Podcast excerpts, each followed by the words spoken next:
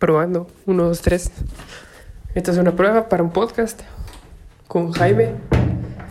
Estamos en la ciudad de Guatemala.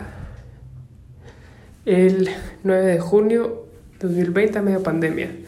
Estoy dentro de mi baño para ver cómo escucha el eco y ver qué tan fluido pues estamos hablando. Y también para ver si es necesario tener micrófonos o podemos hablar solamente con el micrófono del teléfono o con audífonos. La idea de esto es crear un podcast eh, principalmente sobre deportes, pero también estamos explorando la idea de ver eh, distintos temas como por ejemplo economía, sociales, política, todo lo que nos pueda interesar y que haya gente profesional que conozcamos para poder entrevistarlos y tener pláticas informativas.